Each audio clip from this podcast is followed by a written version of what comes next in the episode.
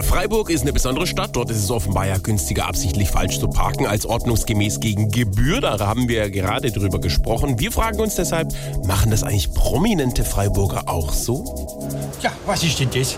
Äh, Entschuldigung, was machen Sie da? Ja, ich schreibe ja diesen SUV auf, der da in der Feuerwehrzufahrt steht. Ich war nur kurz Zigarette Das holen. ist nicht mein Problem. Hätten Sie nichts Besseres zu tun? Falschparken ist nicht lustig. La lache ich etwa?